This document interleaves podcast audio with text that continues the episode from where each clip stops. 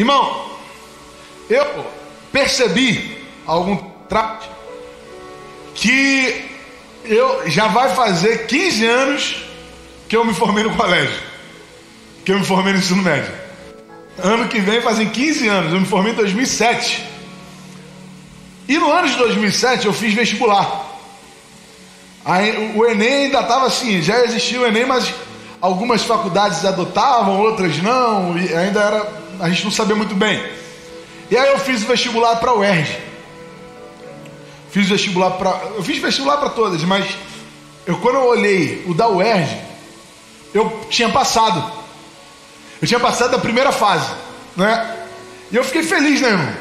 Imagina, você passar no vestibular da UERJ. Isso é, é razão de você ficar feliz. Não.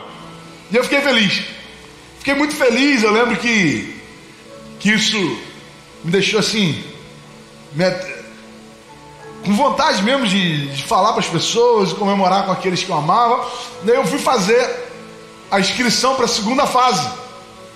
Quando eu fui fazer a inscrição para a segunda fase, eu percebi que tinha um prazo para se inscrever para a segunda fase da UERJ.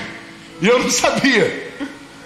Quando eu vi, já era tarde demais, não. Já tinha passado. E aí eu, triste, irmão. Porque é ruim, né?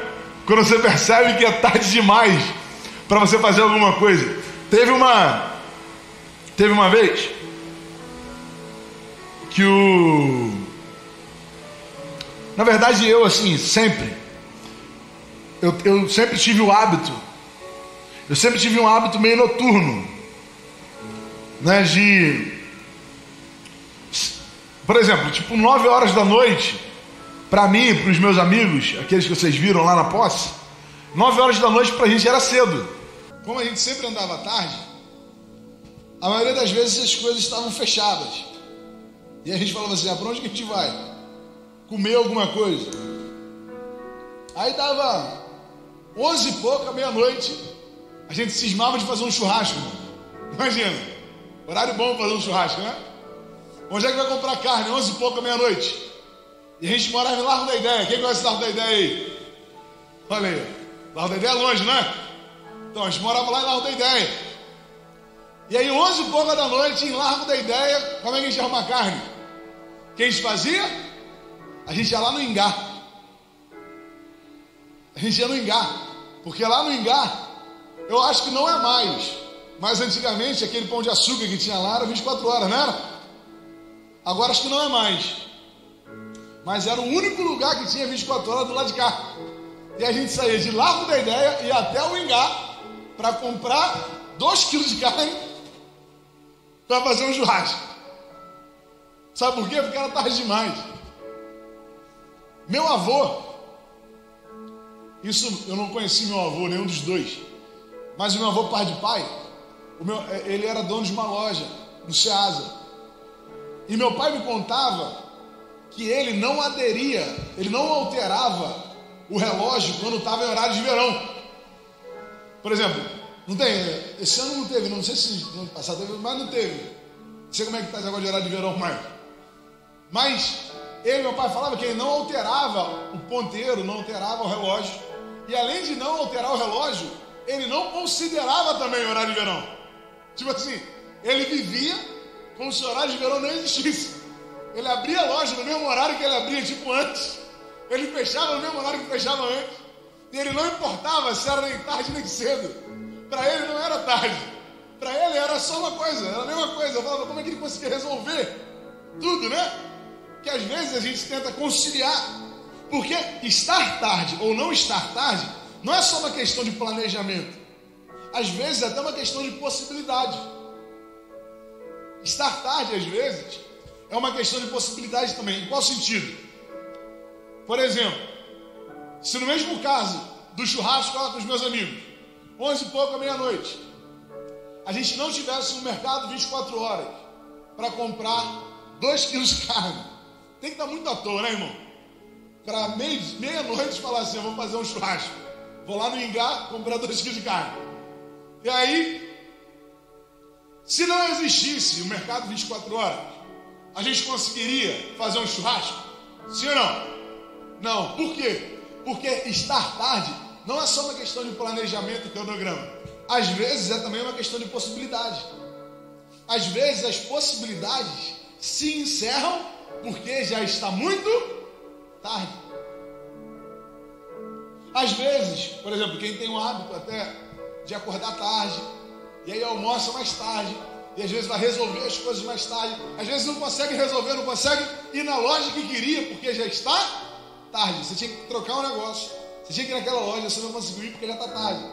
E aí fecharam, encerraram as possibilidades que você tinha. Às vezes você tinha que ligar para alguém, e aí você não consegue mais ligar porque já está tarde. Ou seja, estar tarde também tem a ver, também está ligado com uma questão de possibilidade. Você não consegue visitar mais aquela pessoa porque está tarde, não consegue mais ligar porque está tarde, não consegue ir na loja porque está tarde. Estar tarde, para a gente, tem também uma conotação de possibilidade.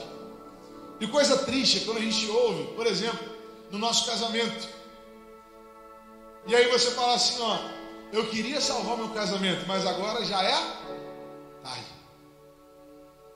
Coisa difícil é quando você ouve de um diagnóstico. Fala assim, olha, você poderia até se tratar, mas agora já está tarde.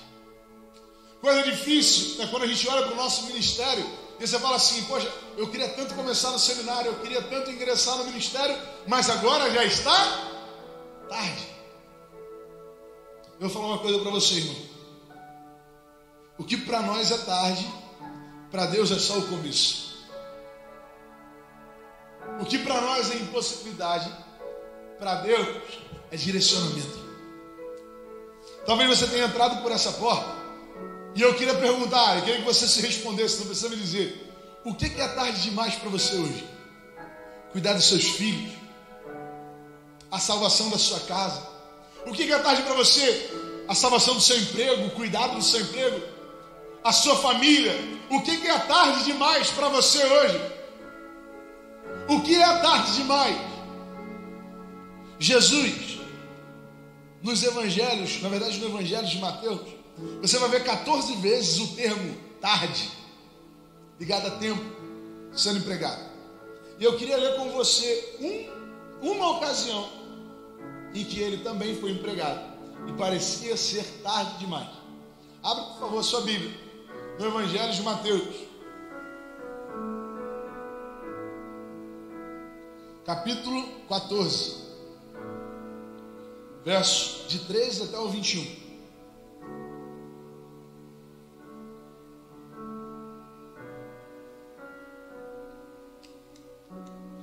Mateus capítulo 14, verso 13 a 21.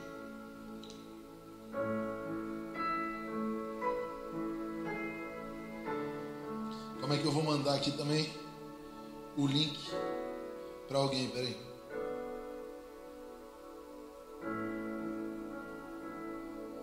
Quando você abre aí,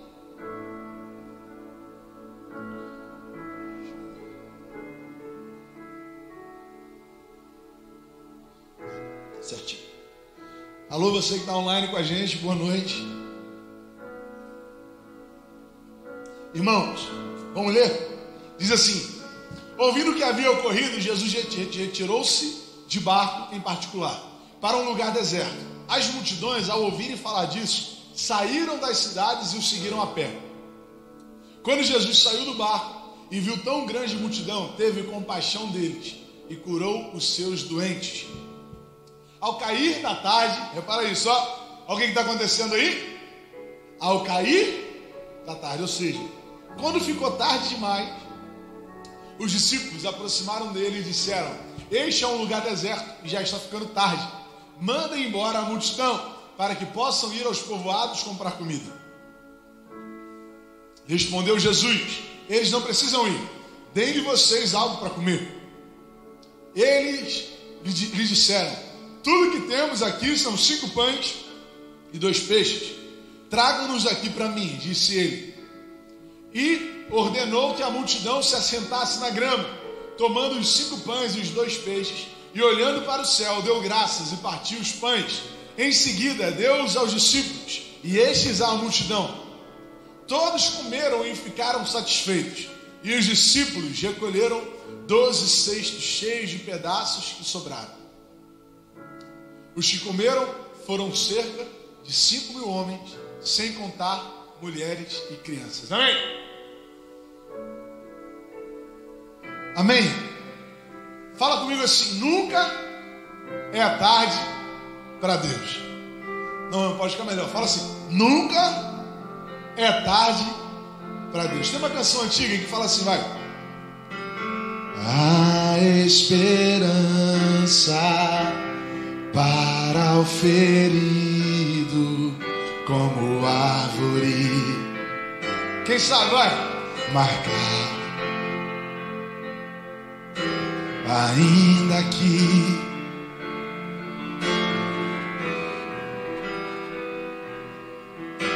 no chão abandonado, seu tronco morrer. A esperança pra. Erga só, vai, vai. Aos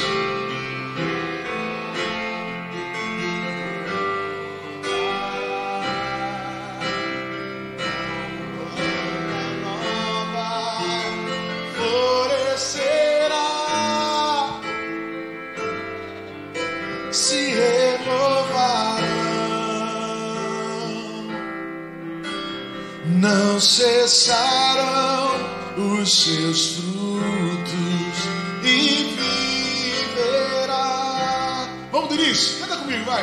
Canta comigo, ergue sua voz, declare a esperança. Ergue sua voz.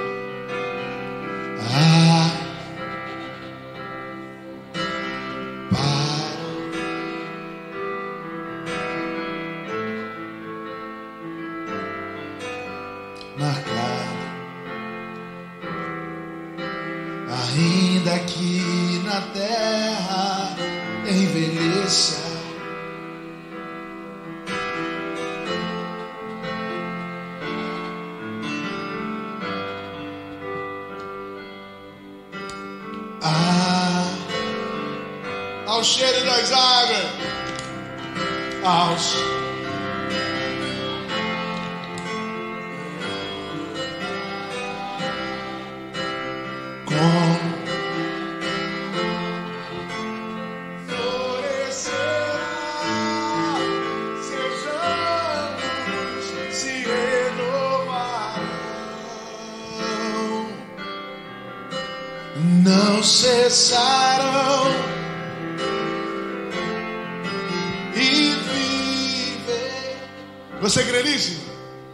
Então fala comigo mais uma vez. Nunca é tarde para Deus. Jesus, nesse capítulo, nesse, é, na verdade, nesse capítulo mesmo, a gente leu a partir do verso 13, mas se você fosse um pouquinho antes, você ia ver que a Bíblia está falando sobre a morte de João Batista. E João Batista era amigo de Jesus. João Batista era alguém próximo a Jesus. E a Bíblia fala lá no início do verso 13, no início do texto que a gente leu, se você for ver, a Bíblia fala assim: ó, e ouvindo isso, retirou-se dali no barco para um lugar deserto, apartado. Ou seja, quando Jesus ouviu isso, ouviu o que? Sobre a morte de João Batista. Quando Jesus soube que João Batista havia morrido injustamente, a Bíblia fala que ele se retira, irmão. Sabe por quê? Porque às vezes é importante para a gente sair um pouco da multidão, não é? Às vezes a gente tem vontade de ficar quietinho no nosso canto, irmão. Isso aconteceu com Jesus também. Isso aconteceu com Jesus também. A gente não pode deixar que isso se torne um hábito, porque isso é um sintoma de depressão. E é uma coisa que tem afligido muito a nossa sociedade hoje.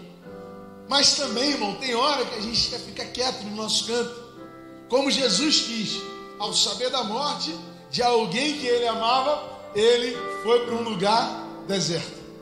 Ele foi para um lugar para ficar quieto. Mas o povo não conseguia deixar ele quieto. O povo queria estar perto dele. O povo precisava dele. O povo queria é, receber aquilo que ele tinha para dar. E Jesus era alguém que tinha compaixão, amém? Jesus era alguém, é na verdade, é até difícil saber qual o termo, qual o o tempo verbal que a gente utiliza falando sobre Jesus, né? Mas Jesus é amoroso. Jesus é amor. Jesus é misericordioso. E a Bíblia fala que quando ele chegou para orar sozinho, ele viu uma multidão. E quando ele viu a multidão, a Bíblia fala que ele se encheu de compaixão. O coração dele se encheu de compaixão e ele curou os seus doentes. Você só tem compaixão de alguém que está passando por necessidade, sim ou não? Só dá para você ter compaixão de alguém que está precisando de alguma coisa. Se você não percebe que essa pessoa está precisando de algo, você não se move em compaixão por ela. Você pode até ter amor por ela, mas de se compadecer, de sentir é, é, aflição por causa dela, de se preocupar com ela, é quando você percebe uma necessidade. E Jesus, quando olhou para aquele povo, ele percebeu uma necessidade. Qual era a necessidade imediata desse povo? Que a Bíblia está falando aqui, pode acompanhar junto comigo, ó. No verso não sei qual é o verso, não, está tudo junto aqui na minha Bíblia.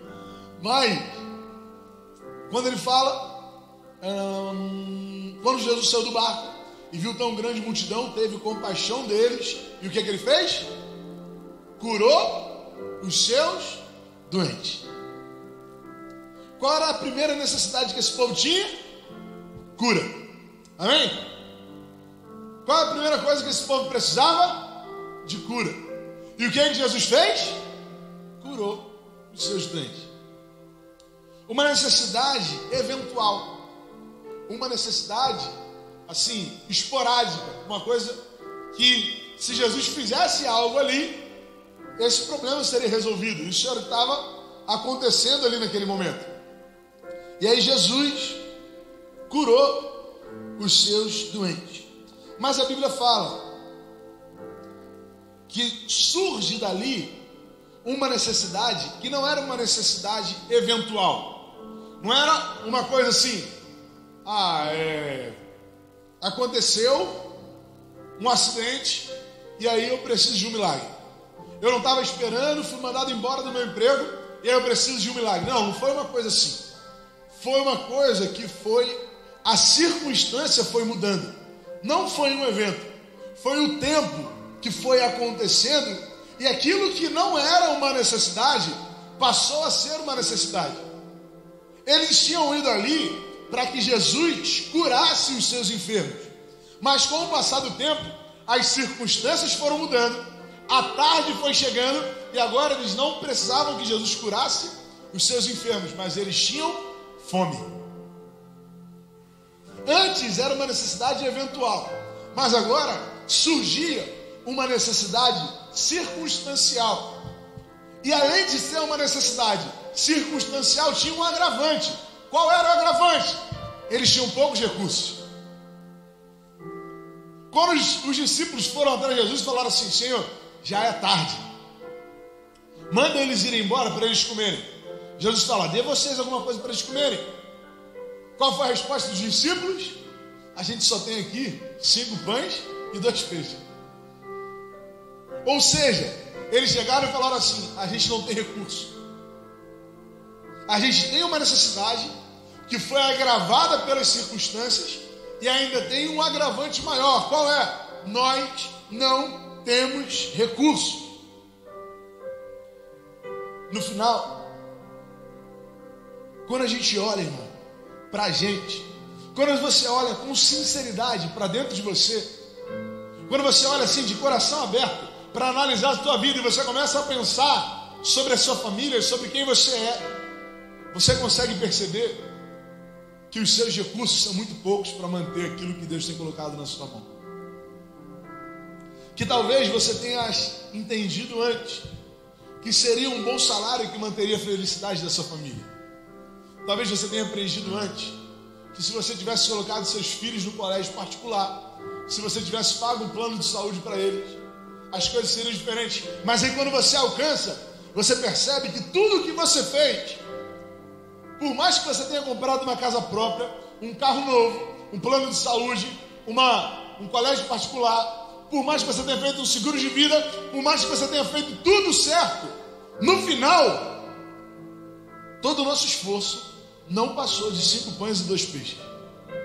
Porque tudo que a gente tem à mão é muito pouco diante daquilo que Deus quer fazer no nosso meio.